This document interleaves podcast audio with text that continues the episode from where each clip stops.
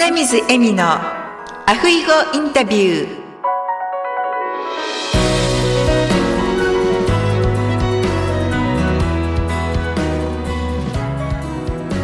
アロハロハ復活エッセンスインハワイ。カイルワ在住のライフスタイリスト花水恵美です。本日は東京在住の秋元真紀子さんをゲストにお迎えしておりますまきこさん、こんにちは。エミさん、こんにちは。今日はよろしくお願いいたします。まず自己紹介の方からお願いいたします。はい、ありがとうございます。秋元真紀子と申します。今現在仕事はビジネス英語の企業研修、それから天命心理学、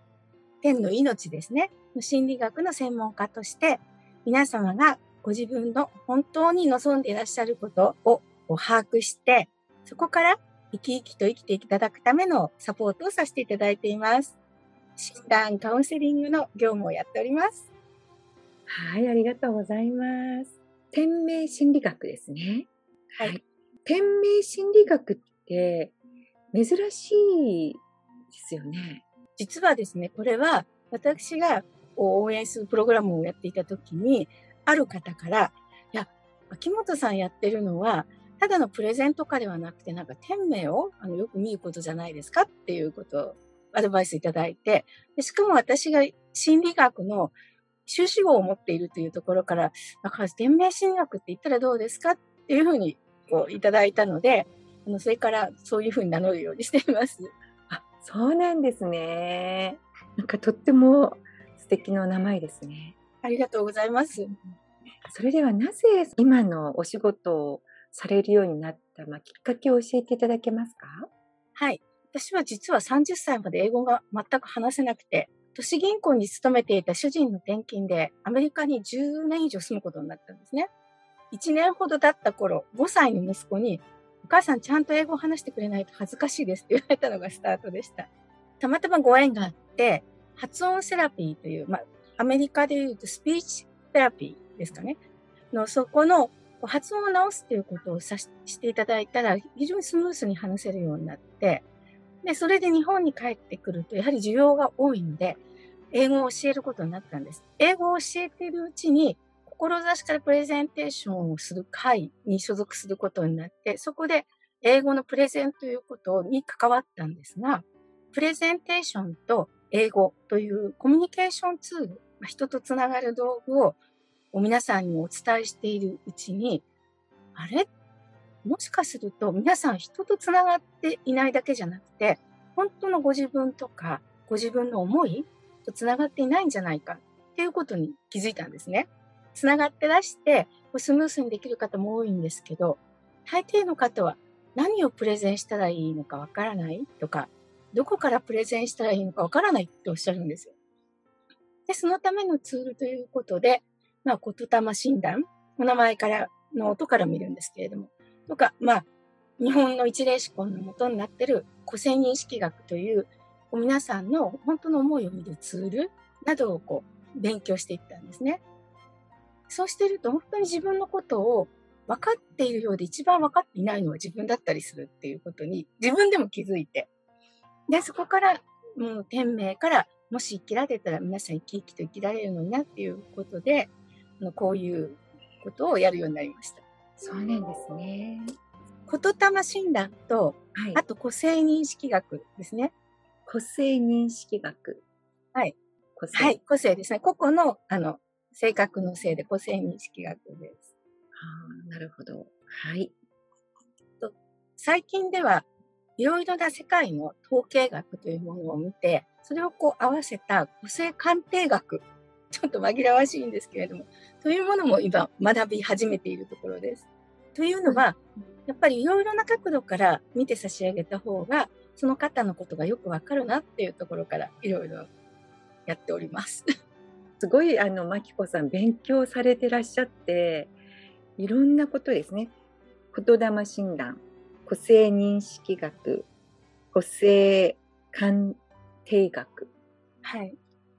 統計学、4つ。すごいですね。言霊診断っていうのは、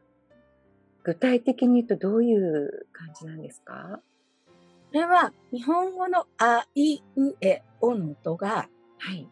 一例指根といって、一つの例、例はあの、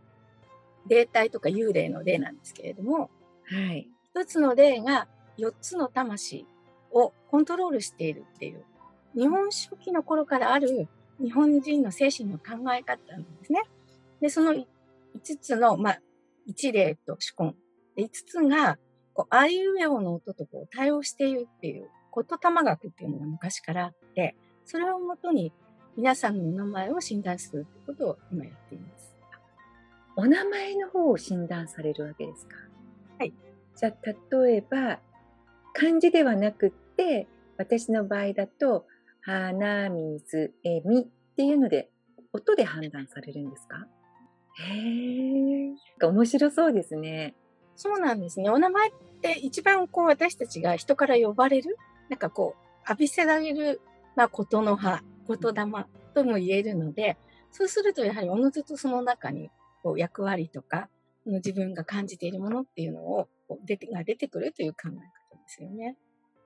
あなるほど。今までその診断をされてですね、一番印象に残っているエピソードございますか？はい。お一人の方が、その方は本名と、それからお仕事の名前と両方診断してほしいということでさせていただいたんですね。で、あの、フォトグラファーの方だったんですけれども、そうしましたら、やはり今のお仕事のお名前が、本当に今からやりたいこと、また今までやってきたことというのはぴったり一致していて、そのお名前もいろいろご縁があって選ばれたみたいなんですけれども、あもう本当に自分のやりたい方向とお仕事、それからその思いっていうものがぴったり合ったお名前を選んでるっていうところで、私も感動しましたし、その方も感動しなさってね、ああ、もうじゃあ私の人生はこの通りに生きていけばいいんですねっていう気づきを得られて、非常にね、私も嬉しかったです。そうなんですね。英語の名前でも診断できるんですか？それが実を言うと、これからの課題で、今は日本語の方が確立されているんですね、割合。で、また、お名前だけじゃなく自分がこういう言霊を発するときはこういう意識をというような話も出てきているんですけれども、英語とか多言語はこれからの課題だと思います。そうなんですね。じゃあやっぱり言霊っていうのは日本の大和の言葉みたいな感じでしょうか？そうですね。でも言霊ではなくても、私たまたまお二人、この音に関することで恩師と思ってる方がいるんですが、はい、お一人は、まあお二人とももう亡くなってしまっていて、お一人はあの篠沢秀夫教授という、はい、昔テレビにも出てらした、そうですね、クイズ番組に出てらした、はい。あの方は文体学の大家なんです。フランス文体学の大家で、はい、フランス語、ドイツ語、英語がほぼ完璧に発音できる方だったんですね。はい。それで、例えば、フランスでいうあという音が多い文章は明るく聞こえるとか、おーというものが多いとちょっと違う印象になるとかっていうことを研究なさっていったんですね。でそれを高校生の時に伺って、へえ、面白いなと思ったんです。音でそういうふうに感情が動くんだと思ったのが一つ。それから、もう一人の方は松本道弘先生といって、NHK の英語を長く教えられた、やっぱり大化の先生なんですけれども、3年ほどアシスタントとしてちょっとつく機会があって、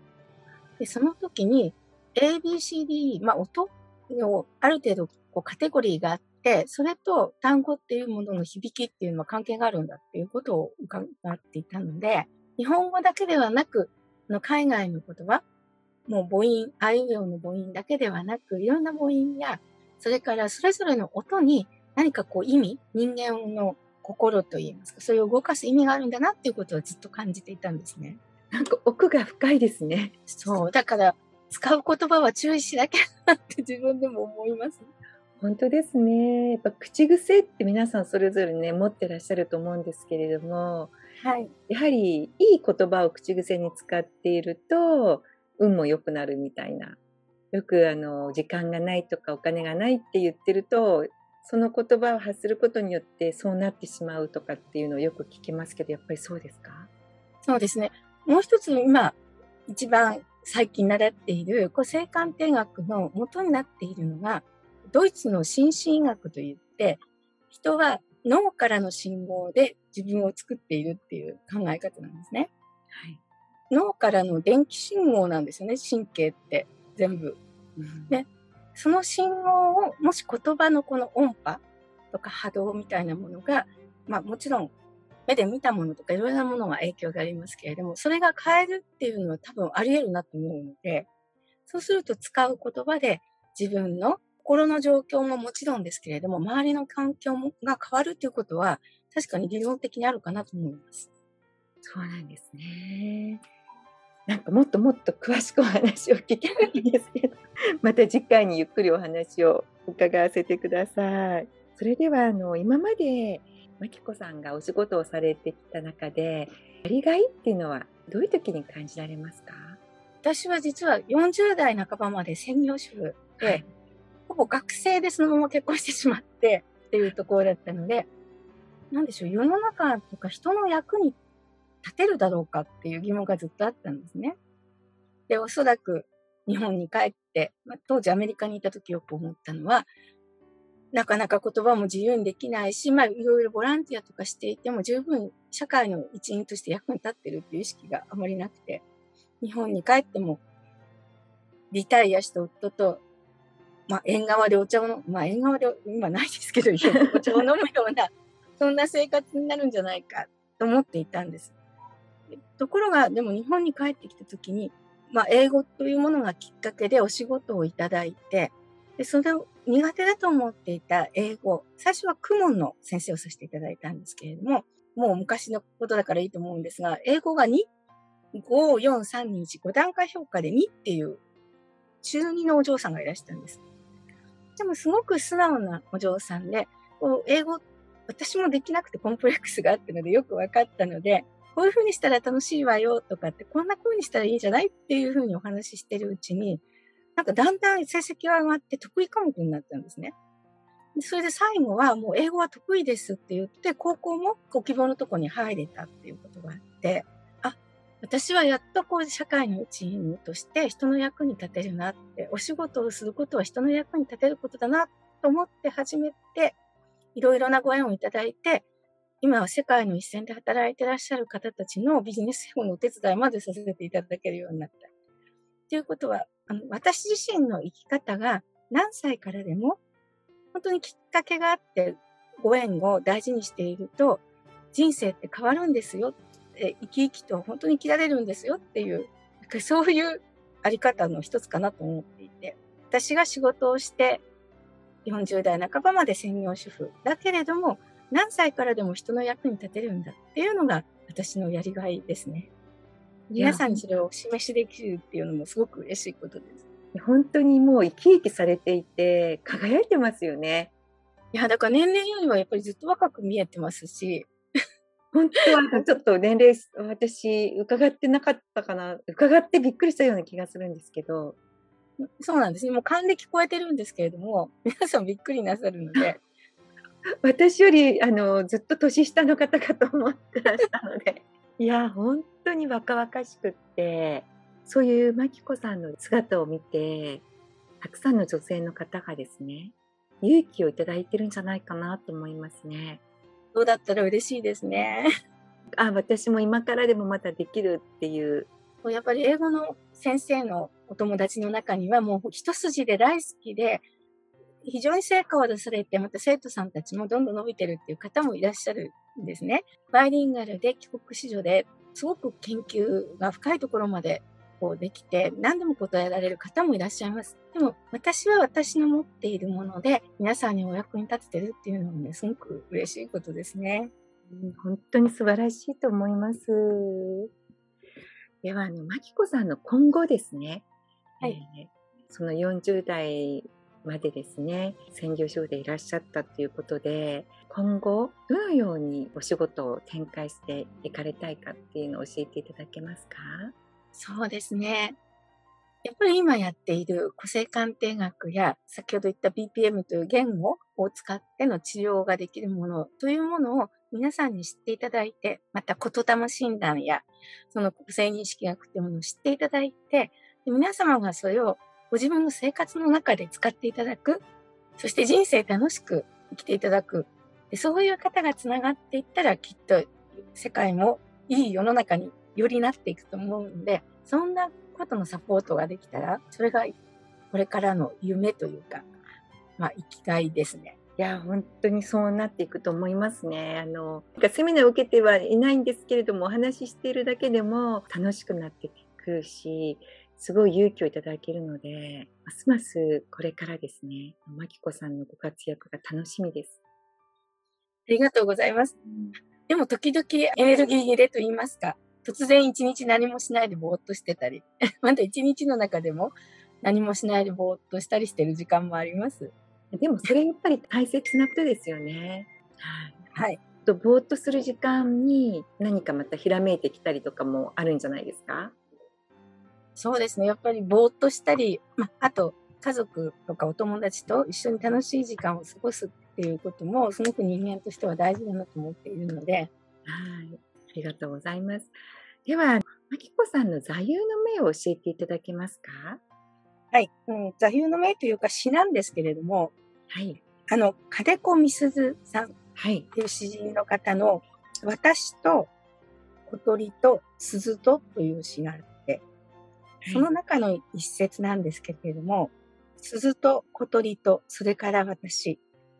みんな違ってみんないいっていうことなんですね。そうなんですよ。小鳥は鈴にはなれないし、鈴は私ではないんですけれども、でもそれぞれ良さがある。人の中にはそれぞれ天命もあり、使命感もあり、良さもある。そういう詩ですね。うん鈴と小鳥と私、みんな違ってみんないい。はい。みんな違ってっていうのは皆さん分かってると思うんですけれどもね。一人一人それぞれ。でもみんないいってつくともっといいですね。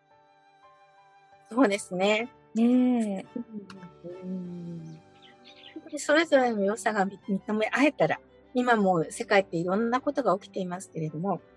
それぞれ信念があって、正義があって、信じる道があると思うんですね。だから、どちらが悪いとは一概には言えないかなと思うことが多くて。でも、みんな違って、みんないいってお互いに、もし本当に思うことができたら、何かこう歩み寄れるんじゃないかな。本当ですね。そこにはもう平和しかないですよね。はい。そんな風に信じています。とっても素敵な詩をシェアしていただいてありがとうございます。ありがとうございます。では、リスナーの皆様にメッセージをお願いいたします。はい。今日はお話しさせていただく機会をいただいてありがとうございました。ありがとうございます。皆様、一人一人の中にキラキラ輝くものがある。そして世界を変えていくのは、偉い人でもない、有名な人でもない、皆さんの思いと行動です。皆さんが幸せになることで、世界も豊かに幸せになっていきます。どうぞ今日も良い一日をお過ごしください。はい、ありがとうございます。ね、とってもポジティブで、まあ、いろんなことをですね、勉強されて、その勉強されだしたのも40過ぎてからなんですよね。そうですね。どちらかというと、それまでは推理小説が好きで、推理小説を読んで寝転んでたりして、子供に、なんかお母さん変な本読んでるとか言われてましたけれど。あ、そうなんですね。はい。あ、なんかちょっと恥ずかしい。そうなんですよ。だからテレビでもミステリーものが好きで、今でも海外のミステリーとか見ていて、家族が、お母さんまたなんか怖いの見てるとか、よく言われます。そうなんですか。はい。私も来年で還暦なんですけど、